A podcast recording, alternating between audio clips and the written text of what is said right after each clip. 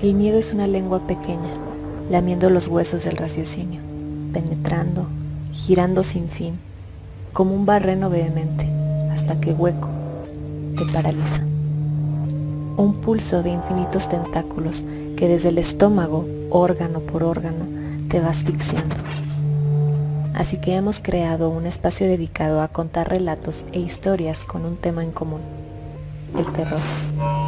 Bienvenidos a Radio Pesadilla, donde las pesadillas comienzan.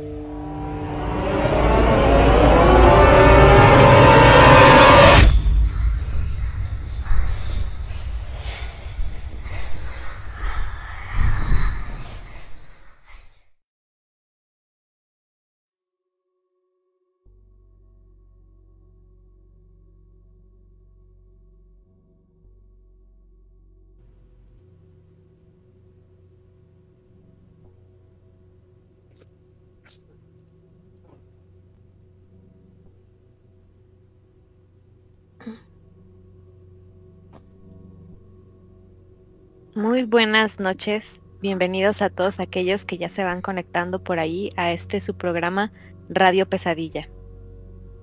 Quiero darles la bienvenida a todos ustedes.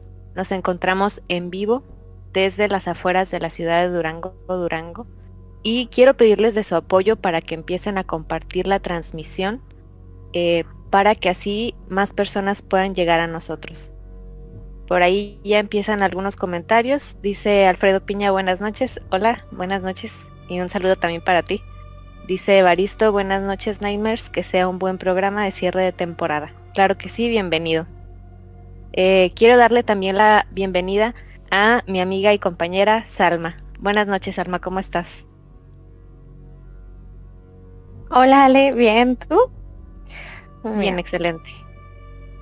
Pues hoy comenzamos este episodio de nuestra última temporada. Bueno, perdón, nuestro último episodio de esta temporada. Mi nombre es Alma Contreras y pues mencionándoles que ahora pueden escucharnos después de cada transmisión en vivo por pues varias plataformas. Estamos en Spotify, en iBooks, en Anchor, en YouTube y en Google Podcast. Saludo de este lado de la mesa a mi querido amigo Gus. Hola ¿qué tal Salma? Buenas noches y buenas noches por ahí a todos nuestros queridos Nightmares. Eh, como cada noche, la verdad, como cada sábado, con mucha emoción de tenerlos nuevamente en esta transmisión. Yo soy Gustavo Alcalá y pues también aprovechando que estamos arrancando para recordarles que ya estamos recibiendo todas sus historias o todas sus anécdotas a través de nuestro WhatsApp.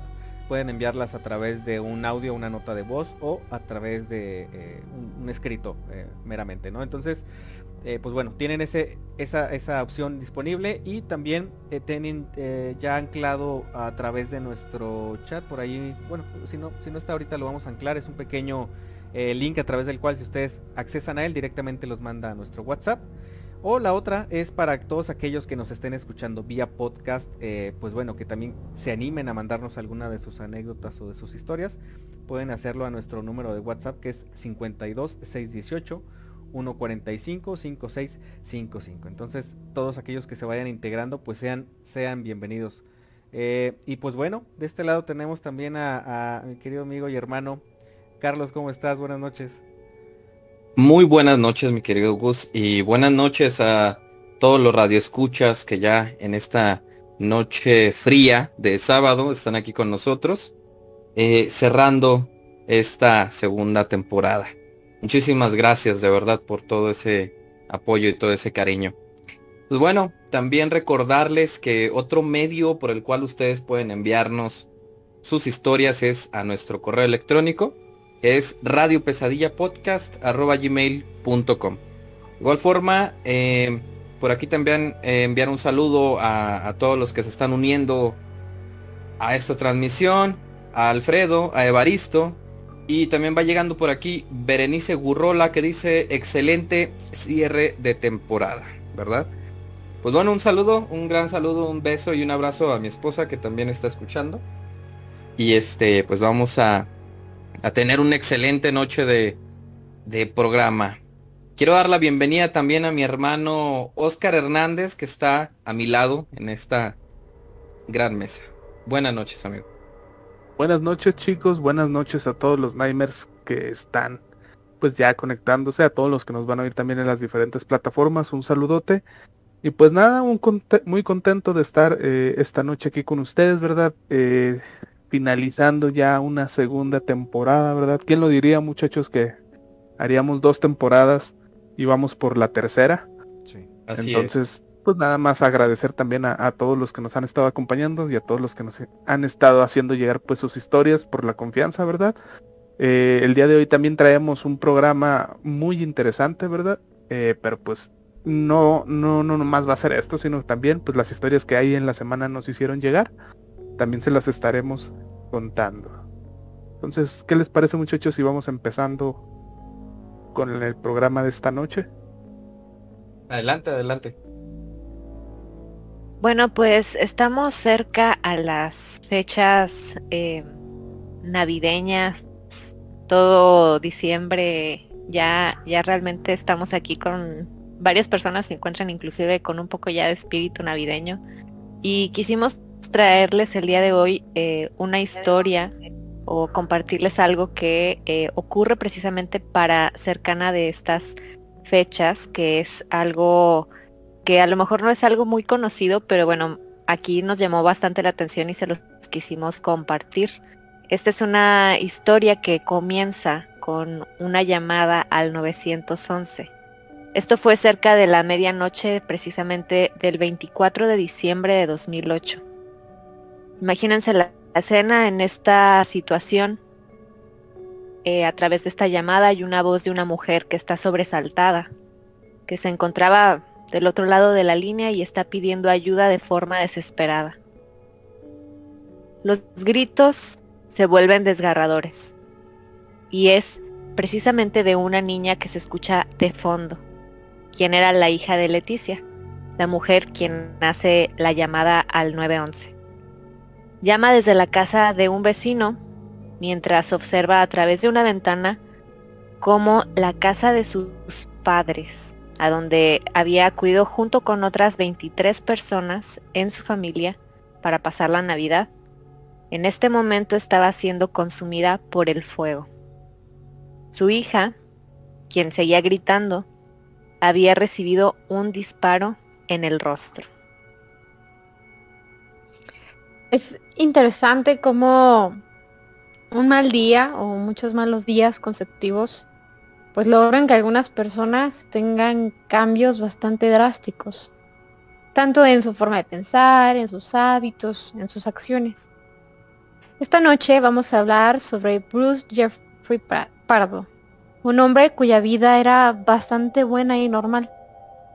Tuvo un buen trabajo, un buen matrimonio, lo consideraban un buen vecino, pero que con algunos acontecimientos terminó realizando actos atroces por toda la desesperación, la decepción e ira que sentía. Bienvenidos Nightmares al tema de esta noche, la masacre de Covina, o el caso del Santa Claus asesino. Recibiremos la época navideña, como aquí ya les comentó Ale, con este aterrador caso suscitado en Estados Unidos en plenas fechas para disfrutar en familia. Pues bueno. Adelante, Carlos. Sí, no, tú, adelante. Eh, creo que este es un caso muy, muy interesante, pero bastante perturbador al mismo tiempo. Sí. En estas fechas, pues que se supone deberían ser especiales, ¿verdad, mi querido Gus?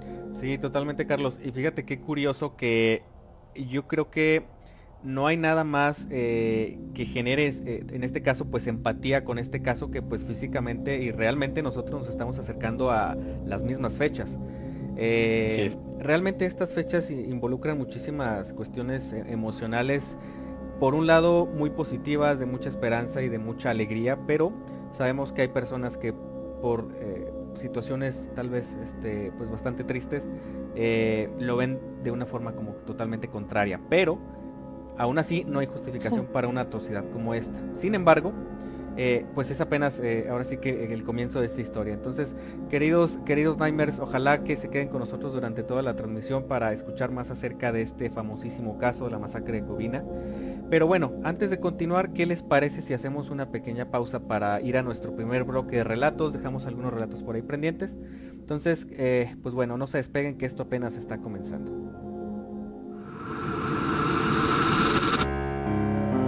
Estás escuchando Radio Pesadilla. No te vayas. Aquí es donde las pesadillas comienzan.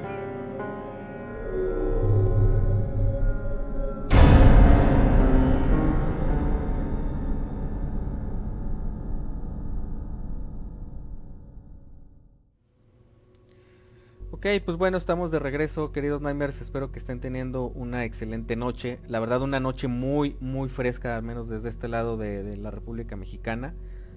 Eh, y creo que nos va a dar un poquito más de frío y escalofrío a la hora de seguir escuchando más acerca de esto. Pero bueno, tenemos por ahí unos relatos que se nos quedaron pendientes, ¿verdad, Ale?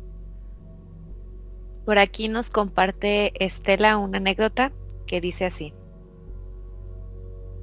Un evento paranormal fue cuando estaba esperando el elevador en una plaza comercial llamada Parque Tezontle en Ciudad de México. Al llegar al elevador, vimos mi mamá y yo a varias personas que estaban saliendo, pero este elevador cuenta con espejos, en los cuales vimos claramente que venía adentro del elevador una señora de la tercera edad. Venía lleno y nosotros esperábamos a que bajara la señora para poder ingresar al elevador ¿Y cuál fue nuestra sorpresa que nunca bajó? En ese momento supimos que habíamos visto a un espectro, o a alguien que a través de los espejos pudo proyectarse tal cual era cuando estaba en vida. No tomamos el elevador y decidimos subir por las escaleras eléctricas. Siempre que voy a ese parque me suceden cosas paranormales, así que sí suceden y en los sitios menos pensados.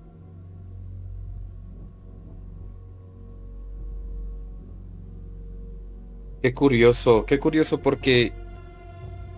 Y bien interesante, precisamente esta semana eh, yo por ahí escuchaba un caso eh, donde precisamente también hablaban de espejos y, y es que se piensa, según los expertos, que son portales, ¿verdad? Son portales a otras dimensiones, entonces sí nos pueden brindar como que ese contacto con, con entidades, sí es bastante, bastante común. En lo personal, no soy muy fan de los espejos, siempre trato como que lo menos posible. Me peino rápido en cinco minutos y se acabó. Porque sí siento que tienen algo. O sea, es como una puerta. Y no sé. ¿Qué opinan? Yo de noche les debo confesar algo. Yo cuando tengo que salir eh, de mi habitación en la noche para tomar agua, eh, tomarme alguna pastilla o algo, ¿no? Que se me ha olvidado eh, tengo un espejo luego, luego saliendo y trato de ni siquiera voltear a verlo, porque salgo del cuarto y es lo primero que veo, pero evado el espejo y continúo mi camino. No sé, alguna mala sensación me da eh, reflejarme, sobre todo como a, altas horas de la madrugada, entonces, mm, pero no sé los demás, pero sí, sí hay algo místico en ellos, ¿eh? hay, situaciones místicas ahí. Sí, fíjate que también, bueno, mi mamá tenía, tenía la costumbre de de tapar los espejos más como para fechas de Halloween.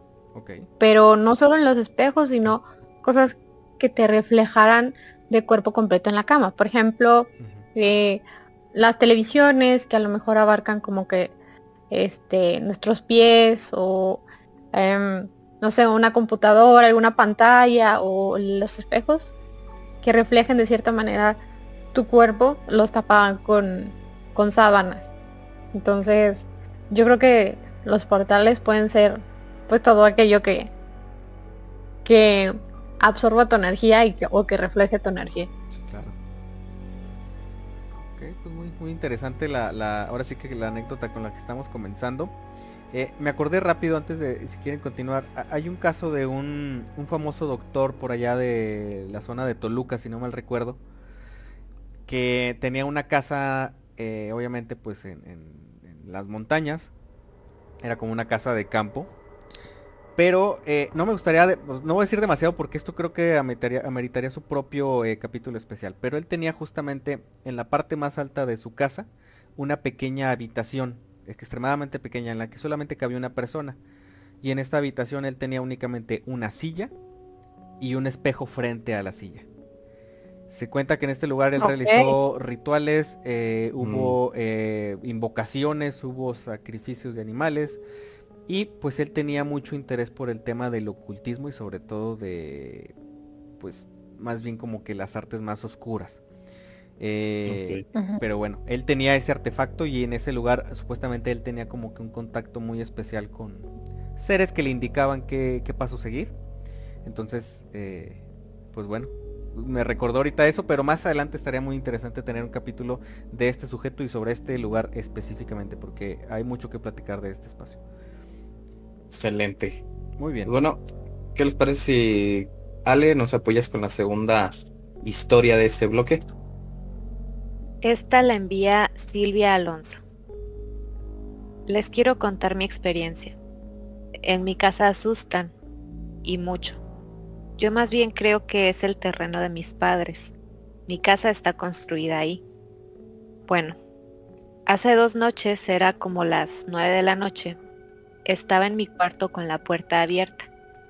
Mis bebés ya dormían y estaba viendo videos en YouTube, no de terror, y de pronto escuché que abrieron la puerta principal y se escuchaban los pasos cómo subían las escaleras, pero eran ruidos de pies descalzos. Entonces me senté en la cama. Creí que era mi mamá y como no vi nada, me asomé hacia, hacia abajo de las escaleras. Estaba oscuro así que decidí bajar. Me asomé en la casa de mis papás, pero ellos ya dormían y me volví a subir a mi cuarto. No sentí miedo. No sabría decir si es algún espíritu de luz o un espíritu maligno. Interesante ahí. Eh, podría ser muchas cosas, fíjate, como bien dices, podría ser un espíritu de luz o maligno, no sabemos, porque pues en realidad no, no pasó de eso, ¿verdad? Pero no, no nada más queda ahí la cosa, ¿no? También podrían ser otras eh, entidades, eh, podría ser algún poltergeist, podrían ser incluso duendes. Entonces, eh, interesante, ¿verdad? Cuando escuchas un ruido que te asomas y no hay nada, ¿verdad? O sea, ahí es cuando surge la duda de, o sea, que, ¿qué fue, no? Eh, uno reconoce muchos sonidos, ¿no? Este, uno reconoce cuando alguien camina con tenis, cuando camina con zapatos, Sí, claro. descalzos, como nos dice aquí, ¿verdad? Sí. Y, y más común cuando suben las escaleras, porque pues obviamente eh, es muy característico el, el ritmo, ¿no? Que lleva uno al subir, ¿verdad? Entonces, eh, imagínense que están en su casa, escuchan esos pasos, que alguien sube y no hay nada. O Sí. sea, digo, qué bueno que no se asustó, ¿verdad? Sí. Este, y, y que no pasó nada, nada peor. Me agrada su comentario, su aclaración de que no estaba observando videos de miedo porque creo que también eso tiene mucho que ver, ¿eh? Sí. Eh, de repente observa uno cierto material paranormal y te quedas con la espinita o te quedas con la, con la mentalidad de que algo puede suceder, ¿no? A la vuelta de la esquina. Se sugestiona Y- uno, ¿verdad? Es cierto, sí, es su gestión, es real y qué bueno que hace la aclaración que logró analizar ese, ese punto. Pues bueno, Muy bien.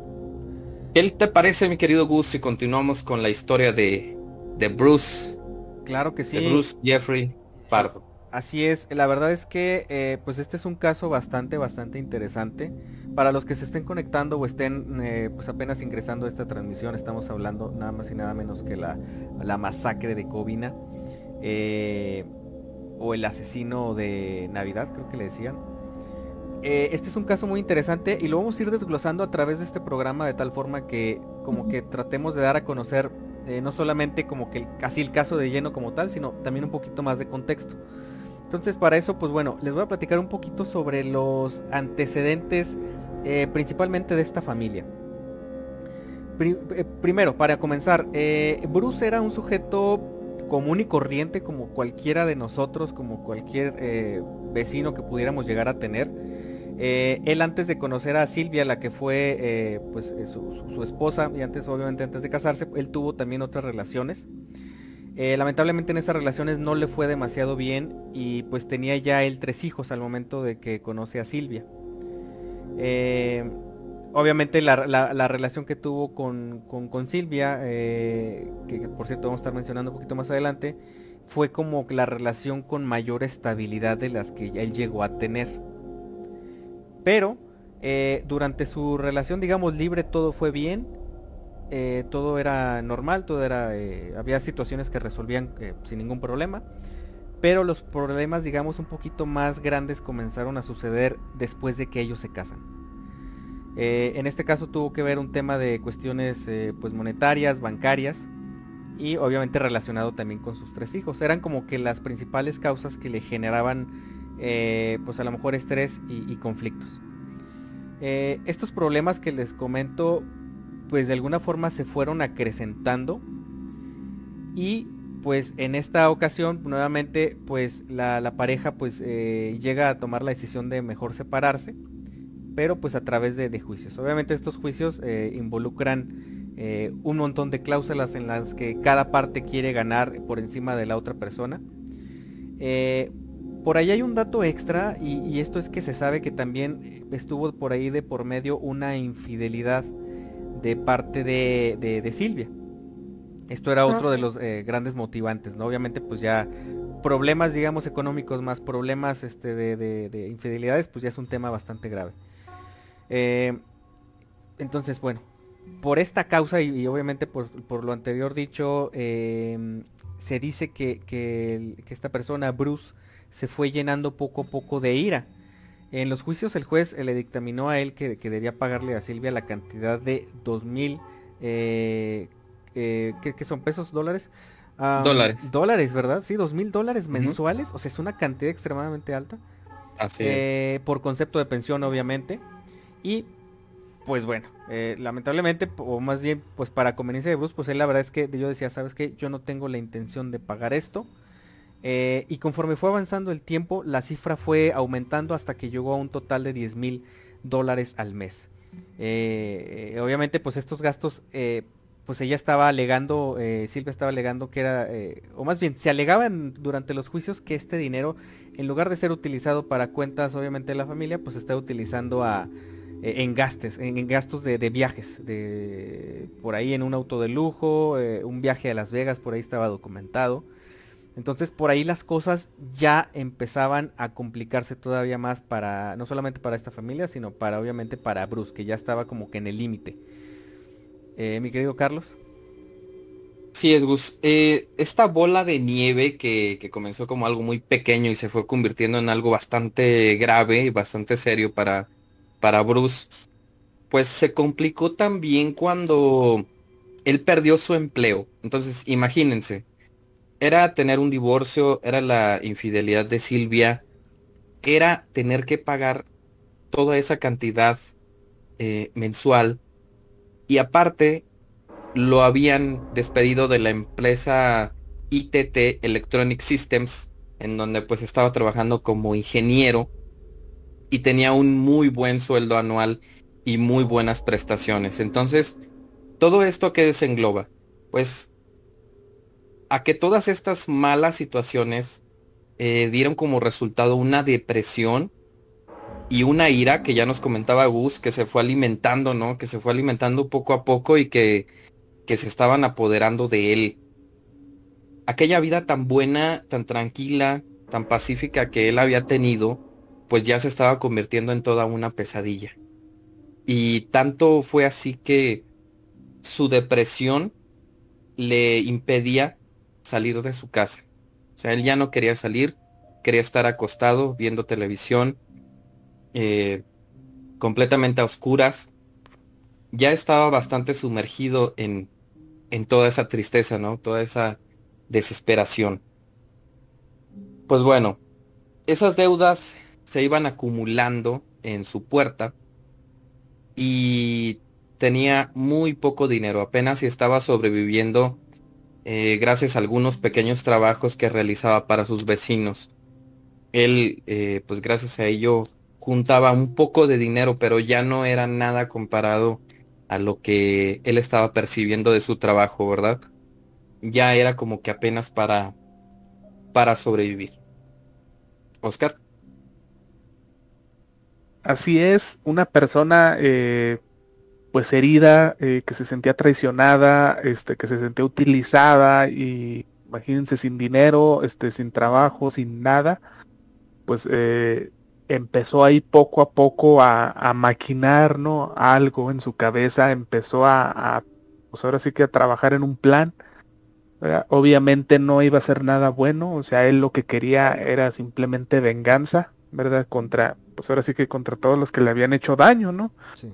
Eh, así que pues este, esta persona, Bruce, decide, eh, pues ahora sí que salir de su casa y con el poco dinero que tiene, eh, pues empieza él ahí poco a poco a, pues ahora sí que a conseguir armas. O sea, armas de todo tipo, o sea, y calibres. O sea, empieza a ir a, las casas de, pues, de armas de allá de Estados Unidos.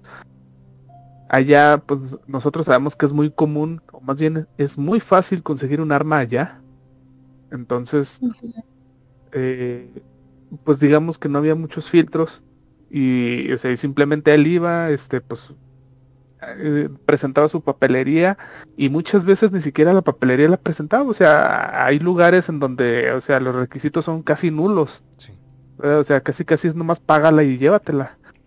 Eh, entonces, eh, logró hacerse de, pues, de, una gran cantidad de armas, ¿verdad? E incluso también empezó a, a, conseguir, pues, productos químicos ¿verdad? Que, bueno, su intención era crear un explosivo, ¿verdad? Y, también crear un lanzallamas casero, ¿verdad?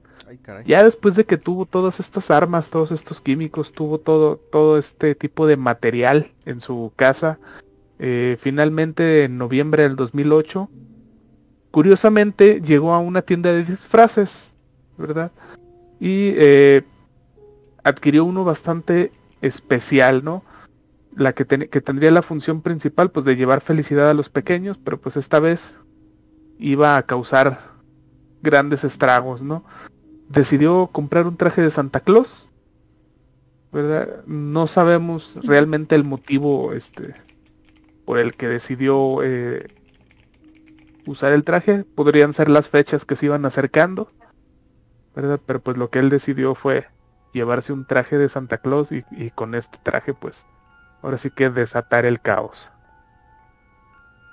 Ok, pues bueno, y si ponen atención por ahí, la situación que empezó desde una cuestión tal vez muy común para todos, eh, eh, o sea, que nos pasa continuamente, suelen haber ciertas eh, situaciones problemáticas, en este caso se fue agravando, fue, fue un agravante mayor todavía la anterior y mayor todavía que lo anterior, pues aquí se está fraguando prácticamente algo, algo bastante oscuro, algo bastante, bastante, eh, yo creo que, pues terrible.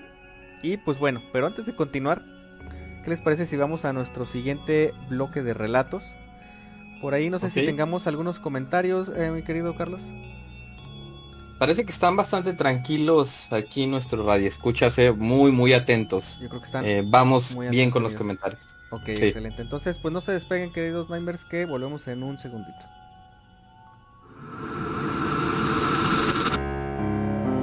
Estás escuchando Radio Pesadilla.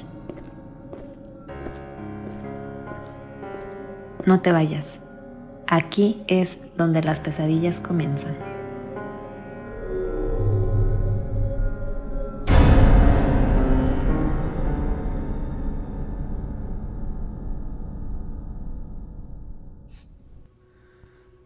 Ok, continuamos eh, transmitiendo totalmente en vivo desde la ciudad de Durango, Durango. Son las 10.50 de la noche. Saluditos a todos los que se vayan integrando a esta transmisión. Y pues bueno, estamos por iniciar nuestro segundo bloque de relatos. Ale, tenemos algunos por ahí, ¿verdad? Por acá nos envía David Bracho una experiencia que dice. A mí me ha tocado ver cómo ronda la muerte en algunos lugares. Recientemente estaba en la habitación y solo esperaba a que me moviera un poco para que me vaya. Bueno, es lo que susurraba a mi lado. Antes de eso me tocó ver cómo se cambiaba su rostro, como una metamorfosis. En la casa cerca de, de casa de mis suegros, eh, al poco tiempo falleció el vecino de esa casa. Y bueno, varias eh, veces más he visto a un niño y vi una mano enorme por fuera de la ventana de mi cuarto. No era un árbol. Y bueno, también me ha tocado ver eh, una niña y su padre como en medio de sueños que tuvieron un percance. Me pudo mucho también esa vez porque quise ayudarla para que no siguiera ese túnel, pero no lo logré. Y a la mañana le marcaron a mi mamá que un compañero de ella había tenido un percance fuerte y su hija había fallecido. Varias cosas. Ustedes dirán si les ha tocado algo similar. Ok, muchísimas gracias por aquí a, David Bracho. Y pues él nos cuenta algunas situaciones que le han acontecido, ¿verdad? Eh, paranormales. De entre ellas cabe la, la pena destacar que él ha observado a la muerte. Dice que él le ha tocado ver cómo ronda en algunos lugares. Eso está, está muy fuerte, muy interesante. No creo que, que, sea tan fácil de observar algo así. Y a lo que entiendo, ciertos sueños como de premonición. También bastante interesante y muy complicado, ¿no? Cuando se tienen. ¿Qué haces con esa información? Digo, es muy difícil es muy difícil que, le crean a alguien así eh, cuando quiera ayudar por, por ese mensaje que le llega, puede ser por sueños, puede ser entrando en algún tipo de, de trance. Y pues, qué, qué difícil. Sí, lo, lo que me sorprendió mucho, o sea, creo que por ahí pues sí hemos escuchado algunas otras historias o eh, de personas que, pueden percibir la muerte, pero no tal como verla. Y lo que me impresionó fue que, que notó como una metamorfosis, como si cambiara su rostro. Eso me parece realmente espeluznante. Pero sí, sí, como dices Carlos, o sea que, que interesante y con las premoniciones, desde cómo interpretarlas, ¿no? ¿Cómo, ¿Cómo saber que se te está diciendo lo que tú crees? Así es. Muy bien. Creo que ahí tenemos otra, una más, ¿verdad, Ale? Sí, por aquí nos comparte Patricia Cruz lo siguiente. Les comparto algo que viví cuando tenía 16 años. Dormía con una hermana en unas literas y una noche ella me despertó asustada y me dijo, mira, volteando hacia una mesa que usábamos para hacer las tareas, ahí en la recámara y en la que obvio había una silla a un lado. Sentada en esa silla estaba una mujer totalmente blanca, el pelo, la piel, el vestido largo, y nos miraba fijamente. Mi hermana se tapó la cara con la cobija y empezó a rezar, muy asustada. Yo seguí, mirando a ese ser hasta que me venció el sueño. Noches después vimos a un señor muy alto, con sombrero parado frente a la litera. Se veía completamente oscuro y lo podíamos ver por la poca luz que entraba por la ventana. Después supimos que en esa recámara había muerto quemado el padre del dueño de esa casa que llegamos a rentar por ese tiempo, y que ese señor era alto y usaba sombrero, tal como lo vimos. Mi mamá mandó hacer una misa para el difunto, y ya no lo volvimos a ver, ni a la mujer blanca. Ah, caray.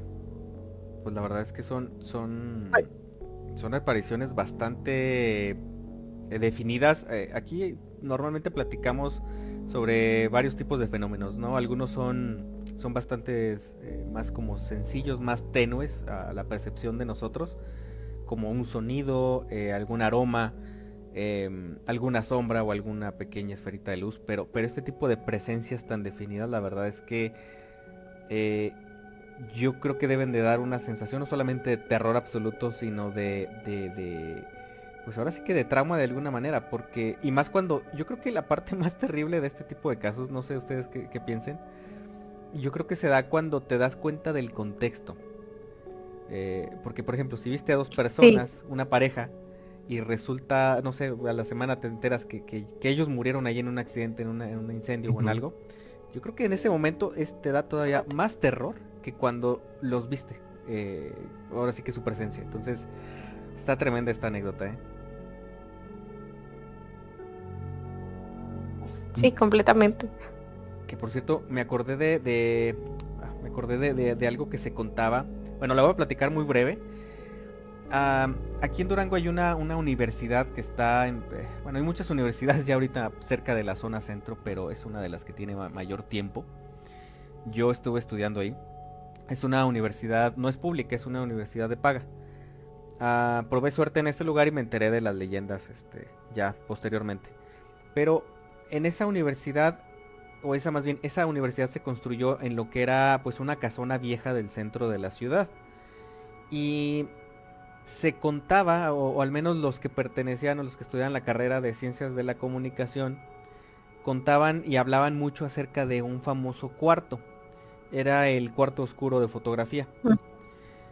Eh, a lo mejor muchos lo saben, mucha gente no lo sabe. Les platico rápido. El cuarto oscuro es básicamente un lugar donde tienes que realizar el proceso químico para revelar fotografías. No estamos hablando de fotografía digital, sino de fotografía totalmente eh, analógica con los rollitos famosos. Entonces ahí se trasladan los negativos a la exposición ya a color completa en el proceso de revelado, ¿no? Entonces, para este proceso tienen que estar en, digamos, en una parte del proceso tienen que estar totalmente a oscuras. No debe haber una sola luz eh, eh, que, se entrometa eh, mientras unos químicos reaccionan con los negativos. bueno, no con los negativos, sino con, la parte que ya se expuso, la, la, plaquita que se va a revelar. Entonces, este cuarto, ellos contaban, primero les platico esto, ellos contaban que cuando estaban dentro de ese cuarto, les hacían el famoso, no sé si se alcanza a escuchar aquí en el micrófono, pero les hacían como el famoso como el suseo, no sé cómo se le llama, que te hacen así como un sonido de aire para hablar. Eh, y que pues obviamente pues estaban solos. Cabe mencionar que ellos pues entraban durante todo el día o toda la noche a ese lugar, era un lugar que estaba disponible para ellos todo el tiempo. Entonces a veces estaban revelando por la noche, por la madrugada, hasta que terminara un equipo y el que sigue y el que sigue de revelar. Eh, entonces les hablaban, les hacían como sonidos para, para, distraerlos, para hablarles, les tocaban los hombros eh, o les daban pequeños jalones desde la espalda. Y así, ¿no? Obviamente, cada persona que pasó por ese cuarto oscuro en, ese semestre, obviamente experimentó algún fenómeno extraño. Ya después se dio a conocer que, pues básicamente, había una viejita que habitaba y era la dueña de esa casa. Y esa viejita dormía en esa habitación. Y ese cuarto, famoso cuarto oscuro, es donde ella muere finalmente eh, me parece que ya mm, se queda, no, no, fallece de una manera tan tranquila, sino que sí, al parecer se cae y fallece ahí. Eh, entonces, cuando se da a conocer el contexto es cuando dices, ay Dios santo, o sea, esto está, esto está horrible, esto está tremendo. Eh, entonces, pues sí, hay, esa pequeña anécdota. Eh, la verdad se sigue utilizando ese lugar, pero ya no como cuarto oscuro, creo que ya es una bodeguita. Y, y pues bueno, Ahora sí que creo yo que cuando te das cuenta de lo que realmente pasó ahí antes, es cuando te da más, más el terror. Más miedo. Ok. Entonces, Interesante, mi querido Bus. Así Y bueno, pues entonces, Ale, ¿qué te parece si vamos uh, de nuevo con la historia de Bruce? Sí. Eh, continuando con esto, bueno, ya eh, quedamos en que fue y consigue su, su disfraz, eh, que curiosamente comentábamos, elige este en particular, ¿no? De Santa Claus. Ahora, vámonos a donde se encuentra la familia.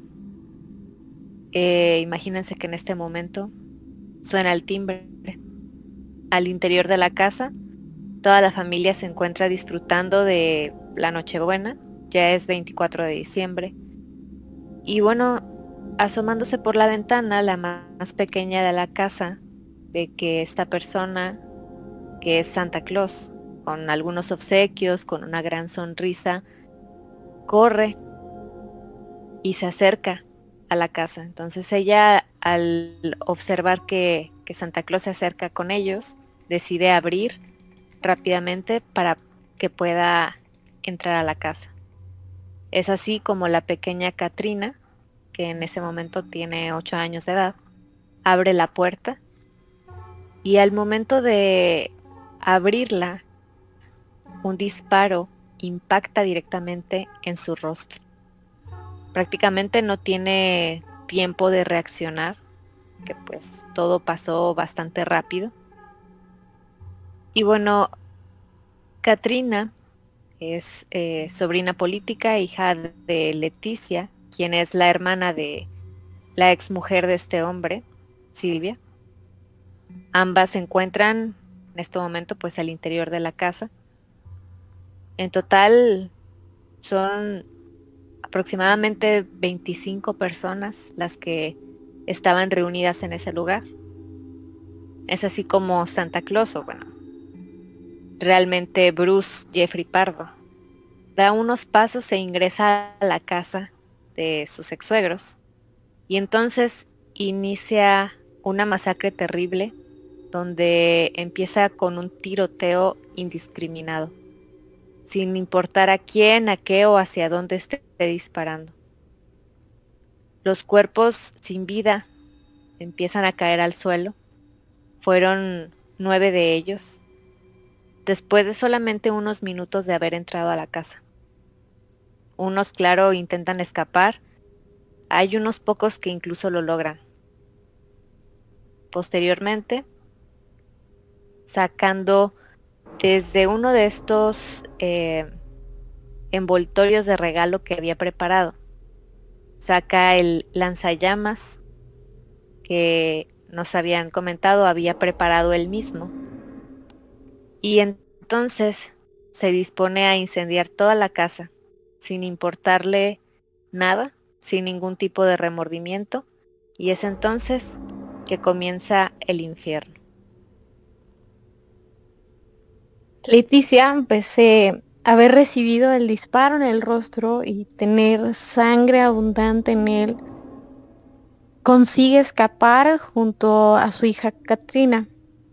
La herida no había producido pues algún daño que, la pusiera en peligro y es así como ambas logran escapar de aquella masacre, logran escapar de ese infierno que, se desató de un momento a otro, llegan a, la casa de un vecino pidiendo ayuda y, y llaman al 911.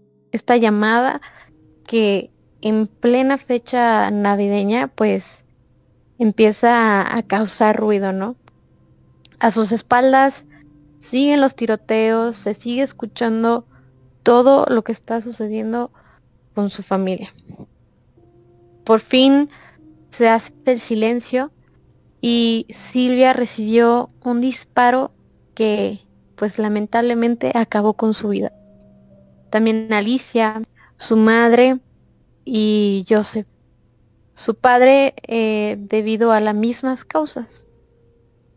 Otras cuatro víctimas fallecieron por heridas de bala y por la inhalación del humo después de, que pues empezara a quemar pues todo este, este condominio. Las, las autopsias determinaron que seguían vivos al momento del incendio. Los bomberos tardaron solo unos minutos en llegar después de esta llamada desesperada al 911 y decenas se eh, desplegaron alrededor de la casa y tardaron cerca de una hora y media en sofocar el incendio. Prácticamente todo había quedado reducido a cenizas y en el interior estaban lamentablemente los cadáveres calcinados esparcidos pues por diferentes zonas de, de lo que quedó de esta casa. Gus. Sí, pues mientras ocurría esta terrible eh, calamidad, eh, pues prácticamente Bruce salió lo más rápido que pudo, tratando de, de, huir en el vehículo, justamente en el vehículo en el que había llegado al lugar. Y pues en ese como que yo sé, ah, yo lo podríamos llamar como una especie de frenesí que tenía en ese momento. Eh, intentó incendiar eh, un auto que se encontró en el camino. Eh, lamentablemente para él, pues este acto le salió bastante costoso porque este último fuego alcanzó su ropa y esto generó pues quemaduras extremadamente severas como resultado, ¿no? Eh, obviamente pues este traje que él estaba usando de disfraz, el tipo de material es un material extremadamente flamable y hecho de, obviamente pues de pues telas que son totalmente sintéticas, entonces este material quedó adherido a su, a su piel. Eh, o sea, ahora sí que se, unificó con, las quemaduras y las ampollas, este, generando como una sola capa en conjunto, ¿no? Como una especie de fusión. Debió verse horrible. Eh, él condujo alrededor de, 50 kilómetros más o menos hasta la casa de su hermano.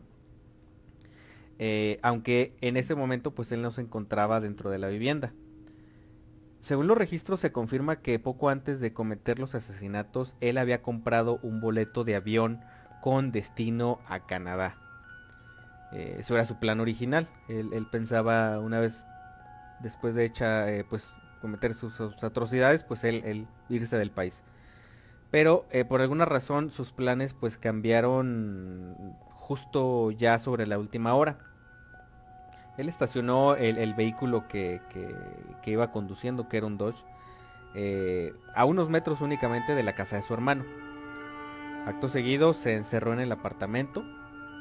Eh, se dice por ahí que el interior del coche la policía ya después encontró una bomba casera que había sido cubierta con los restos del disfraz eh, obviamente pues esto al ser encontrado por los agentes pues fue desactivado y no hubo más heridos que lamentar. Pero la historia no termina ahí.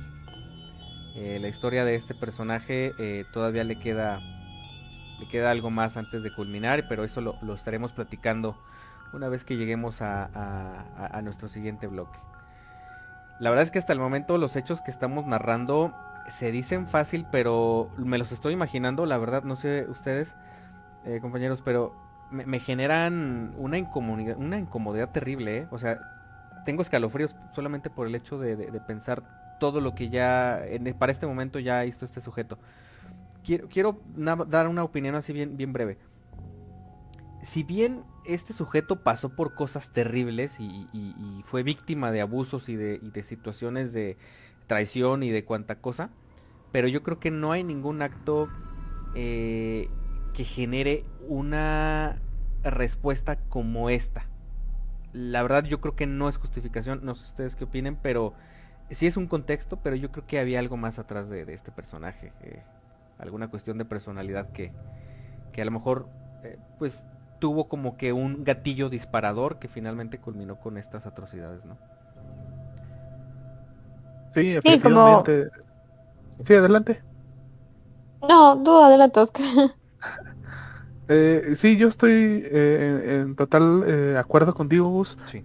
¿Verdad? O sea, por más mal que, te sientas, por más mal que pues otra gente haya obrado contra ti, yo también opino que no son razones suficientes para actuar de esta manera y acabar con la vida de todas estas personas. O sea, fueron muchas personas. Sí. ¿Verdad? Entonces, eh, algo más debió haber rondado ya por su mente desde antes, eh, alguna infancia a lo mejor difícil, eh, algún problema mental, algo tenía pues Bruce para pues ahora sí que hacer clic y, que se activara este switch que, ya lo tenía. Eh, obviamente pues toda su, su depresión pues fue el detonante, ¿verdad? De, de este cambio tan radical porque pues él era buena persona Sí, totalmente. Eh, o sea, era buen vecino, era un trabajador, etcétera. Y así de la nada, o sea, o no de la nada, pero eh, pues en un muy corto periodo de tiempo a causa de sus pues malestares, de, sus problemas, pues llegó a, este punto, ¿no? De convertirse pues en, un asesino, ¿no? Sí, está, está tremendo, pero y, al ratito platicaremos un poquito más a detalle sobre este aspecto en particular. Eh, creo que tenemos algún comentario por ahí, Carlos. Sí, ¿verdad? De hecho, sí hay un comentario por parte de nuestro buen Evaristo Muñoz que dice muy cruel y cruda la masacre. Eh, felicidades Alex Alma, Carlos, Gus y Oscar que hacen un gran equipo. Muchísimas gracias, mi buen Evaristo. Ok, pues muchas gracias. Eh, y pues bueno, para todos los que sigan aquí con nosotros, estamos ya casi llegando a la recta final de esta transmisión. Eh, pero pues antes de, continuar, ¿qué les parece si vamos a nuestro tercer bloque de relatos? Tenemos varios relatos por ahí en fila. Entonces no se despeguen que esto todavía continúa.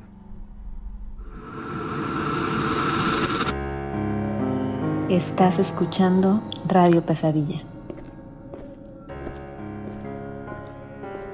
No te vayas. Aquí es donde las pesadillas comienzan.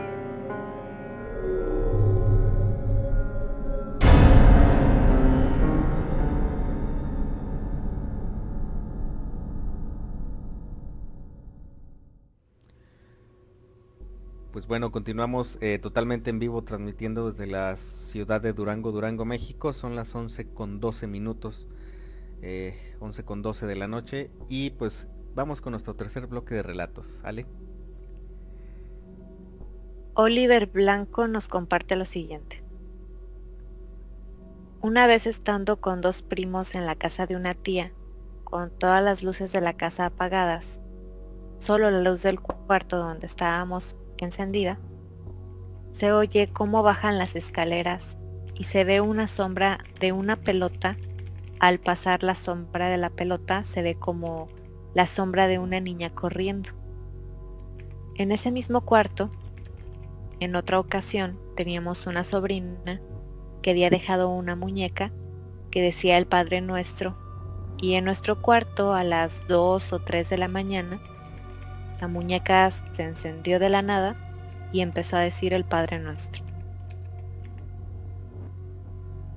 Uy. ¿Qué onda? No, no sé ustedes muchachos, pero yo me, me, me, entró ahorita ahora sí el escalofrío. Sí. ¿Verdad? Nomás de, de imaginarlo. Eh, por ahí ya habíamos tenido también un caso de un muñeco, no sé si lo recuerdan, de un elmo que también hablaba sin pilas. Sí. ¿Verdad? Eh, impresionante, ¿no? Lo, que pueden llegar a ser en los juguetes. Eh, no sé qué recomendarles, o sea, creo que lo que hicieron en, la vez pasada pues fue eh, una especie de ritual, ¿no? Para deshacerse de él. Y, que no, pues no, no, no contagiárselo a alguien más. Aquí es, es un, caso, un caso curioso porque en programas anteriores habíamos dicho que a veces los, los objetos de este tipo que suelen recibir como alguna especie de energía a través de afecto eh, de sus, en este caso de quienes poseen los objetos, eh, pues prácticamente están alimentando un objeto inanimado, pero hay entidades que de alguna manera eh, no, no sabría explicar cómo se, apegan a, a, estos peluches, a estas figuritas, a estas muñecas y de alguna forma se quedan ahí pero porque están recibiendo esa energía que les están emanando las personas que los poseen. Eh, y obviamente no se quieren ir porque ahí están recibiendo la energía que necesitan para mantenerse ahora sí que pues con la capacidad de, interactuar, de manifestarse y de hacer tanto como, como necesiten hacer. Entonces, eh, la verdad es que está terrible. Yo, yo le tengo mucho miedo a, los juguetes que la gente suele guardar como las muñecas de los 15 años. Creo que sí son unas muñequitas este que usan para, para, un famoso vals, ¿no? El famoso vals de la última muñeca. A mí esas muñecas, no sé, algo tienen que me causan mm, no tanto como temor, pero sí no, no es, no me, no me dan una sensación de mucha tranquilidad. Cuando hay una muñeca ahí, a mí me da un poquito de ansia y y es que no sabe uno, ¿no? Que pueden traer de tantos años de estar en un lugar. Así es. Sí. Por aquí eh, Sonia López nos comparte también una historia. Dice así. Hola, yo trabajé muchos años en una casa de reposo. Siempre ocurrían cosas paranormales. Una vez ingresó un paciente por cuestiones de salud el señor realmente pues casi no salía de su cuarto. Y un día nos dijo, chamaca, el chané que no me deja dormir. y yo pregunté, Don Mario, ¿qué es un chaneque? Y me dijo, es un duende, y todas las noches entra y sale de mi cuarto. Déjale dulces en el comedor porque no me deja dormir. Me despierta, cambia las cosas de mi lugar. Y comencé a investigar y sí, efectivamente era un duende.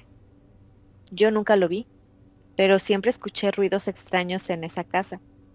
Y sí, nos escondían las cosas. Fíjate, interesante, eh, ahorita que están hablando de los chaneques o, de los duendes, me acordé de una, una pequeña historia que hay una antigua compañera de trabajo. Sí. Eh, platicó que ella se fue, eh, disculpen la verdad, eh, que no me acuerdo el nombre de dónde fue. lo que nos comentó es que se fueron a, de vacaciones, este, pues a uno de estos pueblos mágicos, ¿no? Están allá por eh, Ciudad de México, este, por Tlaxcala, por esa zona. Ok. ¿Verdad? Eh, no recuerdo la verdad a dónde dijo que fue. Digo, fue esto, lo platicó hace muchos años. El punto es que dicen que esta ciudad era famosa porque tenía duendes. ¿verdad? O sea, era como que el atractivo turístico, ¿no? Este, la ciudad de los duendes. ¿Eh? Y pues que venden, este, pues, eh, ahora sí que, pues adornos, este, recuerditos, este, figuritas, cuadros y cosas, pues acorde, ¿no? A, su mote de la ciudad. Sí. Este, con fines turísticos, obviamente. Pero eh, dicen, o más bien esta persona decía que pues cuando volvió de su viaje, eh, ella no, en, aquellos años ella no estaba viviendo aquí en Durango, ella vivía en Zacatecas. Ah, dice que cuando regresaron a Zacatecas, eh, que de pronto empezaron a perderse cosas dentro de la casa. Empezaron a, que perderse de, típico que las llaves, que el control de la tele, este, nadie los encontraba, buscaban por toda la casa, no aparecían. Eh, se les olvidaba un rato, o más bien dejaban de lado de buscarlos un rato y, al rato aparecían las cosas justo en el lugar donde se supone que debían estar, ¿verdad? Cosa que se les hizo raro y dicen que eh, empezó a pasarles justamente pues después de que regresaron de este viaje, ¿verdad? Entonces ellos entre broma y broma pues dijeron, seguro nos trajimos un duende, ¿verdad? Eh, porque pues su mamá había comprado una de estas eh, figuritas de, duendes de jardín, ¿no? Entonces, eh, pues ahí eh, empezaron ahí a hacerse la broma, ¿no? De que pues seguramente el duende este nos está escondiendo las cosas, ¿no? Sí. no pasó de eso, o sea, simplemente eran desapariciones de, de, objetos y de y que volvían a aparecer al rato, justamente en el sitio donde pues los habían buscado primeramente, ¿no? Eh, dicen que un par de meses después, o sea, alrededor de dos meses después, eh, llegó una tía de Estados Unidos que pues venía de paisano, ¿no? Iban para hacer las fiestas de Sembrinas. Este llegó de visita y todo. Y pues cuando ya eh, pasó su estadía aquí y que decidió regresar a, pues a Estados Unidos, a su casa, eh, pues a ella le gustó el duendecito este que se habían traído, ¿verdad? Este, se le hizo muy coqueto. Y pues eh, a la mamá de, esta compañera pues se le hizo agradable, ¿no? Regalárselo, ¿no? Dijo, pues si te gusta, llévatelo, ¿verdad? O sea, no, no pasa nada, ¿verdad? Pues la, hermana de, esta señora se la llevó encantada. Y pues también te cuentan que desde que se fue este objeto, este duende, eh, dejaron de desaparecerle las cosas. Y que después hablando con la tía, eh, resultó que en su hogar también habían empezado a desaparecerle cosas. A las travesuras. Ajá. Digo, no pasaba de eso, este, de, objetos que desaparecían y al ratito volvían a aparecer. Pero eh, interesante y, me recordó pues precisamente ahorita. Ajá, ahorita que estaban hablando de esta historia del chaneque, me lo recordó, ¿verdad? Que pues había aparecido y desaparecido cosas que de hecho hay quienes les ponen inclusive eh, pequeñas ofrendas, ¿eh? ¿eh? no sé, yo creo que nunca lo intentaron, pero, pero hay gente que les pone un pequeño vasito con ron o con miel eh, o algunas piedras, ajá, algunas piedras, algunos dulces o juguetes y, al parecer eso es como que la, solución que la gente... Los calma. Ajá, exactamente. La verdad no he leído mucho acerca de este tema, pero está muy interesante. ¿eh? creo que hay muchas cosas que podemos platicar. Eh, claro. Tenemos, tenemos más relatos, ¿va? Tenemos este que envía Ivana, que dice así. Hola, hace aproximadamente como un año yo estaba en mi casa, arreglándome para ir a trabajar. Yo vivía con dos amigas, pero ellas estaban en la parte de arriba de la casa y yo estaba abajo en mi cuarto apurada. Y de pronto estaba en mi tocador arreglándome el cabello. Siento algo que me hace voltear a la izquierda y veo una luz blanca con azul del tamaño como de una pelota de fútbol. Era redonda pero un blanco muy blanco, intenso, y flotaba, pero se movía al mismo tiempo que flotaba. Y al tiempo que volteé, se desapareció, pero desapareció de una forma como si algo lo hubiera absorbido. Y al desaparecer la luz, se extendió, se hizo muy grande, se iluminó toda esa parte donde estaba, como que hizo un tronido como un corto de luz y sacó como un tipo de venitas de luz, como un corto. Mi televisión se apagó y fue algo que me dejó totalmente en shock, pero no sentí miedo. Al contrario, sentí algo en mi pecho, un sentimiento muy raro, y me dieron ganas de llorar. Salí rápido de mi cuarto y me puse a llorar pero fue el sentimiento de algo raro pero bonito.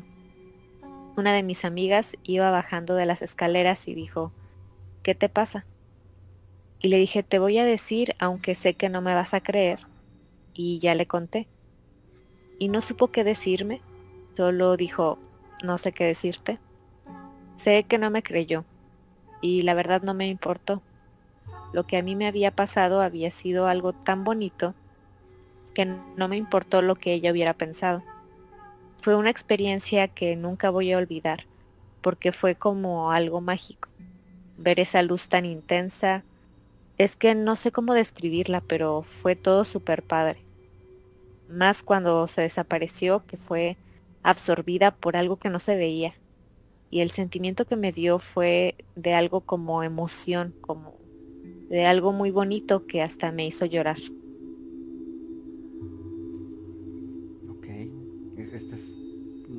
muy, muy todo lo contrario a lo que a lo que normalmente ocurre. Carlos, ¿alguna idea, Salma? Mira, según ah, sí. Adelante, adelante, Salmita. Hay, eh, bueno, por, por un poco de lo que he leído, estos círculos eh, de luz son esos, son seres de luz, algunos los llaman orbs, orbes, y, y son como como las presencias de ángeles, de cierta manera. No sé si por ahí va tu comentario, Carlos. Fíjate que en un inicio mm, iba a decir lo mismo, un orbe, pero por lo general los orbes son eh, o pudieran ser eh, espíritus de, alguna persona, ¿no? Que está por ahí eh, atrapada. Pero siento yo que efectivamente, como tu comentario, creo que va un poquito más orientado a presencia angelical. Me atrevería a, a decir esa teoría, fíjate.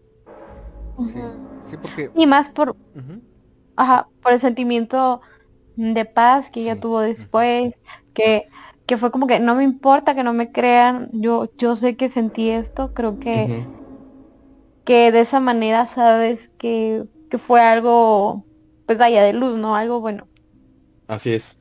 Sí, entonces e, esta parte del sentir después de presenciar algún fenómeno es, es, bien importante como que entenderlo porque básicamente es lo que nos dice un poquito si se trató de una presencia con una intención negativa, o más bien que nos hizo sentir amenazados o que nos hizo sentir como en peligro, o todo lo contrario, porque eso es lo que finalmente llega a definir em, ahora sí que la, la naturaleza propia de la, de la entidad o de la presencia que se manifiesta. Eh, y sí, los orbes son, son más bien, eh, de hecho son, son, son presencias parciales, fíjense. eh, mucha gente, sobre todo esotéricos lo mencionan así. eh, algunos Ujú. esotéricos dicen que, que el orbe es la manifestación parcial de, de una entidad que se quiere materializar. O porque quiere dar un mensaje, o porque necesita hacer que lo noten, o porque busca ayuda. Pero eh, obviamente pues tardan muchísimo estos seres eh, al, al juntar energía y pues la forma en la que se manifiestan antes de tener la energía suficiente para que los podamos notar pues es a través de estas esferitas, ¿no? Eh, que por Así es. cierto, normalmente se captan por cámara, no es tan fácil verlos a simple vista. Sí, en persona, ajá. es, es difícil. Fíjense, ahí eh, bien dices Gus, este manifestaciones que quieren hacerse presentes, Ajá. ¿verdad? Eh, quiero poner un ejemplo para que, que se entienda, ¿no? Eh, esto de las dimensiones y cómo las percibimos nosotros, ¿verdad? Eh, en nuestro mundo, nosotros así físicamente podemos percibir tres dimensiones, ¿no? Ya saben, alto, ancho y largo. Sí. ¿verdad? Y, y es como vemos todo, ¿no? Hay otras dimensiones por ahí, este, que las percibimos de otra manera, ¿no? Este, el tiempo es una de ellas, ¿verdad? Pero ahora, si hablamos de planos existenciales, eh, vamos a suponer, digo, el, el ejemplo más clásico y, y que lo ponen en todos lados, pero pues es el, el clásico porque funciona y se entiende, ¿no? En una hoja de papel vamos a suponer que ese es un universo, ¿no? Es una dimensión, ¿verdad? Eh, ahí viven, este, digamos, puntos y líneas, ¿no? Es lo que puede eh, habitar en una hoja de papel, ¿no? Si llega un objeto tridimensional fuera de ese universo, voy a suponer un cubo. O sea, tengo un cubo y del material que guste, ¿no? Cartón, madera, lo que sea, ¿verdad? Y lo pongo encima de la hoja de papel, eh, pues digamos que los habitantes de este universo, o sea, los puntos y las líneas, ellos no van a poder distinguir el cubo, ¿verdad? Porque en su universo, pues no tienen la capacidad de percibir un cubo, ¿no? Entonces ellos lo que pueden ver, pues es un cuadrado, ¿no? Ellos van a ver el cuadrado que está posándose sobre su universo, nada más. Sí. O sea, la cara, la cara de este cubo sobre su universo. ¿verdad? Y es todo lo que ellos van a poder percibir, ¿no? Mientras que el objeto real, pues es mucho más grande y, y ocupa dimensiones que los habitantes de este papel no pueden ni siquiera soñar con ver. Sí. O sea, ni siquiera se imaginen ni se les pasa por la cabeza eh, que esto existe, ¿no? Entonces, eh, aplicado a esto, pues precisamente es lo mismo, ¿no? O sea, en nuestro universo y en nuestra percepción, lo único que podemos ver, pues es un orbe, ¿no? Sí. porque sería eh, pues el plano que nuestra mente es de- capaz de... percibir. Ajá, exactamente, Sí. eso es lo que nosotros podemos percibir. Pero si lo extendemos al plano más allá de, de lo que pudo haber sido esta entidad, eh, pues entonces sí estaríamos percibiendo otras cosas muchísimo más grandes. Ok, muy interesante. No- nunca lo había visto de esa forma, ¿eh? No, no. Ok. Eh, y pues bueno, tenemos una historia más que es muy cortita. No sé si quieran que, que le demos lectura de una vez a, la- a esa historia para cerrar con el desenlace de, de este espeluznante caso del que hemos estado platicando. Sí, adelante. Yo creo que sí, ¿no? Entonces, Ale, por ahí hay- hay- tenemos una última historia que de hecho es la, la última anécdota de, pues de, de esta segunda temporada. Sí, por aquí eh, nos la envía Ramón Pérez. Dice así. Buenas noches. Quisiera contarles algo. Yo trabajo en el aeropuerto de la ciudad de Durango. Todos los días voy desde las 4 de la mañana y normalmente a esa hora y en las horas de la noche se prenden las luces de las diferentes oficinas que estas son activadas por sensores de movimiento. Igual, varias personas, trabajadores, pasajeros, desgraciadamente han perdido la vida en ese lugar. Y no sé si sea por eso, pero se escuchan lamentos y gritos de mujer. Y se ha alcanzado a ver niños caminando. Ay, caray. Ok. Fíjate, se me hace muy interesante cómo es este... Fenómenos, ¿no? Sí, que, que se me hace muy interesante cómo hay gente que ha fallecido en este aeropuerto, ¿no? Eh, digo, no es un aeropuerto muy grande, o sea, el de la ciudad de aquí de Durango es, realmente es muy pequeño, ¿verdad? Y tampoco ha habido así como que el suficiente número de, pues, de incidentes, ¿no? Que se hagan notar. Sí. Eh, como para ocasionar estas pérdidas, ¿no? Digo, en realidad es un aeropuerto pequeño y, y pues muy tranquilo en cuanto a accidentes, ¿no? Eh, comparados con otros, obviamente. Sí. ¿Verdad? Eh, pero sí, fíjate, nunca me imaginé que en el aeropuerto de aquí también ocurrieran Sí. ciertas cosas. Fíjate que lo más común, eh, cuando se trabaja en aeropuertos, sobre todo, hay que entender que el aeropuerto funciona como cualquier otra industria. Tiene personal, obviamente, que es como el que siempre se ve, que es el, el personal que está, no sé, en los accesos, que está en los controles, ah, em, personal que está en torre, personal que está en comunicaciones, en seguridad, bueno, no, es la gente que normalmente vemos. Obviamente tripulaciones de aeronaves y, y- y demás. Pero también hay, hay otras partes que son las que se encargan obviamente de que todo tras esta actividad funcione. Eh, re- gente que se dedica a remolcar aviones, a dar mantenimiento a las aeronaves, a, hacer un montón de cosas. Entonces yo creo que los accidentes y, y los, obviamente las personas fallecidas van más relacionadas con esta parte del área de trabajo, que es como que toda la parte eh, pues, de producción o, de staff, si se le puede llamar de alguna manera. eh, que son trabajos de, obviamente de alto riesgo. eh, de repente puedes tener a, una persona guiando a la aeronave para un giro sobre pista o para llevarla hasta, hasta la zona de abordaje, pero literal está a algunos metros de un avión con las turbinas encendidas. Entonces, es una zona de alto riesgo. A lo mejor no, Sí. no, no, no, aunque no sea tan, tan, yo creo que tan frecuentado, sí, sí hay, obviamente con cualquier industria debe haber muchos accidentes y debe haber muchas personas lamentablemente que no, no la han librado. Pero a mí lo que me alarma un poquito más es, es que no solamente es el fenómeno de las luces en los sensores, sino que también eh, han llegado a ver niños, según lo que nos comenta, y los lamentos. Eso se me hace bien interesante porque el aeropuerto pues está muy a las afueras de la ciudad. Entonces sería muy interesante pensar en lo que había antes de que ese aeropuerto se construyera. Sería muy interesante dar un vistazo a, ahora sí que hacia el pasado para ver qué era de ese terreno. Sí. Ok. Entonces, pues, muchísimas gracias por ahí a nuestro buen amigo Ramón. Este, ojalá y próximamente nos pueda traer alguna otra anécdota sobre este lugar porque está muy interesante. Eh, y pues bueno, Carlos, ¿qué te parece si ahora sí vamos cerrando con esta última parte de este tema tan escalofriante del que estuvimos platicando?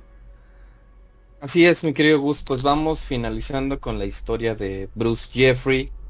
Y pues bueno, ya después de que haya, eh, que realizó eh, aquel atentado en casa de sus suegros, que asesinó a nueve personas, que dejó a una niña lesionada por eh, proyectil de arma de fuego en el rostro, eh, pues huyó, ya como bien nos platicó por aquí Gus, e incendió todavía un vehículo en el camino, ¿verdad? Pues bueno, él, este, pues ya estando dentro del departamento de su hermano, que fue a donde alcanzó literalmente a, a escapar, pues bueno, decide sentarse en un sofá y pues a sus pies tenía la cantidad de 17 mil dólares y pues un cargo de conciencia enorme, enorme por pues por todo lo que había hecho, ¿no? Y porque su plan no había salido 100% como lo había tenido en su mente. Él, como bien ya también dijeron, tenía planeado huir en un vuelo hacia Canadá y pues no lo logró. Sus, sus planes se vieron un poco frustrados, un poco cambiados. Entonces eh, fue como, eh, pues como primera opción pensó en la casa de su hermano, ¿no? Y estando aquí sentado, pues comienza a reflexionar y a pensar en todo lo que acababa de hacer. Y pues como toda persona, eh, comenzó a embriagarlo, pues el sentimiento de culpa también, pero el miedo, el temor. Aquí el temor a qué, pues a terminar en prisión eh, y a que le dieran pues alguna pena fuerte, ¿no? Alguna pena, eh, a lo mejor una cadena perpetua, o de muerte. Tenía mucho miedo a caer en prisión. Entonces, aún teniendo por ahí pues una de sus armas, una pistola, decide colocarla en su cabeza y pues simplemente acabar con todo aquello que, que pues había comenzado esa noche, ¿no? Eh, él sin más y sin pensarlo tanto, sin detenerse tanto, decide disparar y terminar con su vida en aquel departamento. Un tiempo después, algunas horas después, su hermano regresa a su casa y pues lo encuentra ahí, eh, pues tirado en el suelo, ya sin vida, ¿verdad? Fíjense qué importante es tener pues una buena salud mental, porque bien lo platicaba Salma al inicio, cuando empiezan a sucedernos cosas muy, muy malas, cada uno de nosotros tiene la decisión de tomarlo como, como un aprendizaje o dejar que eso nos vaya hundiendo, ¿no? Nos vaya creando un malestar eh, mental, porque vienen consecuencias, consecuencias bastante severas. Y creo que un ejemplo muy grande es, es Bruce, es Bruce Jeffrey Pardo, que fue pues víctima del mundo, fue víctima de todos los los males que le venían en su vida, pero pues creo que le hizo falta un poquito más de, de fortaleza, un poco más de paciencia para poder eh, superarlos, para poder superarlos de la mejor manera posible. Él nunca tuvo antecedentes de algún problema psicológico, de algún padecimiento psiquiátrico, no, no hay señales de ello. Eh, se le realizaron por ahí también los exámenes de protocolo en pues en la morgue para determinar si no había algo en su organismo y, precisamente si no estaba enfermo de algo también, ¿no? Y, y pues la realidad es que no. Eh, Bruce fue una persona como cualquiera de nosotros que pues en su momento decidió y tuvo la mala decisión de, pues generar este brutal ataque, ¿verdad? Tremendo, la verdad. Así es. Ok. Pues bueno, este... Pues yo creo que, que este es un... Digo, ya, ya para iniciar el cierre de, esta transmisión, nada más agregar algo rápido, eh, mi querido Carlos. Y eso es que eh, se acercan fechas bastante... Eh, pues digámoslo así, importantes en el sentido de que la familia tiene cuando menos un pretexto para unirse, para reunirse. Después de meses bastante, bastante complicados por pandemia y por situaciones eh, pues de más que cada quien ha tenido. Pero yo creo que aquí algo clave es que eh, es bien importante ah, darse el tiempo de, o sea, no dejar que las situaciones se acumulen. Eh, la verdad es que sí esperaba que, que pues esta persona Bruce tuviera como que algún, algún indicio de, pues, de mínimo alguna patología que lo orillara a, tomar esta decisión tan, tan terrible, pero pues básicamente todo apunta a que no. Entonces, sí es bien importante como que hacer conciencia y, detenernos un poquito para, para no dejar que la vida y pues, todos sus retos, por así decirlo, o problemas, este nos orillen hasta pues hasta una parte donde no, no es conveniente llegar, ¿no? Entonces, es bien importante yo creo que hacer una pausa. Está, tremendo este caso y creo que sí trae mucho mensaje. Muy bien. Eh, pues bueno, si no, no, sé si tengamos por ahí algún comentario eh, extra, no sé si tengamos por ahí saluditos o algo. Por aquí viene llegando nuestro buen Ramón Gallegos, o no sé si pues nos ha estado escuchando todo este tiempo. Ah, excelente. Pero nos dice saludos equipo de Radio Pesadilla. Muchísimas gracias Ramón, un saludo. Un abrazote hermano, espero que andes excelentemente bien. Eh, y pues bueno muchachos, ¿qué les parece si vamos ahora sí cerrando esta transmisión? Adelante. Sí. ¿Verdad? Eh, pues nada más agradecerles ahora sí que de, todo corazón a todos los Nightmares que nos estuvieron escuchando y compartiendo historias, comentando, etcétera, ¿verdad? A lo largo de, este añito, ¿verdad? Una segunda temporada que, venimos cerrando el día de hoy, ¿verdad? Pero eh, pues ya estamos ahora sí que en preparación para lo que vendría siendo la, temporada 3. Así que pues de mi parte sería todo. Soy Oscar Hernández y eh, pues por ahí próximamente se estarán publicando las fechas de, inicio de temporada ya en el mes de enero. Eh, que pasen una excelente noche y pues muchísimas gracias. Bueno, pues sí, igualmente agradecerles a todos ustedes por acompañarnos en esta temporada. Eh, los esperaremos también pues el próximo año eh, aquí acompañándonos. Mientras tanto, eh, igual en este tiempo pueden seguir mandándonos las historias que quieran enviarnos a través de los números que ya les hemos compartido. El 52 618 145 5655 o al correo radio pesadilla podcast arroba gmail.com. Salma pues mm, esperemos hayan disfrutado de esta segunda temporada. Para mí ha sido un placer acompañarlos, eh, formar parte de este equipo de Radio Pesadilla. Eh, me encantaría seguir contando sus historias, así que no duden en, seguirlas enviando. Nosotros vamos a estar de todas formas ahí pendientes. Muchas gracias por todo el apoyo, eh, por compartir, por por escucharnos y vivir estas pesadillas con nosotros. Mi nombre es Alma Contreras y les recuerdo que nos pueden escuchar vía podcast de todos nuestros capítulos en Spotify, en iVoox, en Anchor, YouTube y en Google.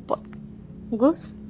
Gracias Alma. Y pues bueno, queridos Nightmares, eh, de verdad agradecerles con todo el corazón en la mano porque siempre han tenido desde que iniciamos con este proyecto la confianza de platicarnos anécdotas, a veces muy personales, a veces muy eh, relacionadas con nuestras familias. Entonces, eh, yo creo que tiene mucho valor y mucho mérito que ustedes se animen a ser parte de, este canal.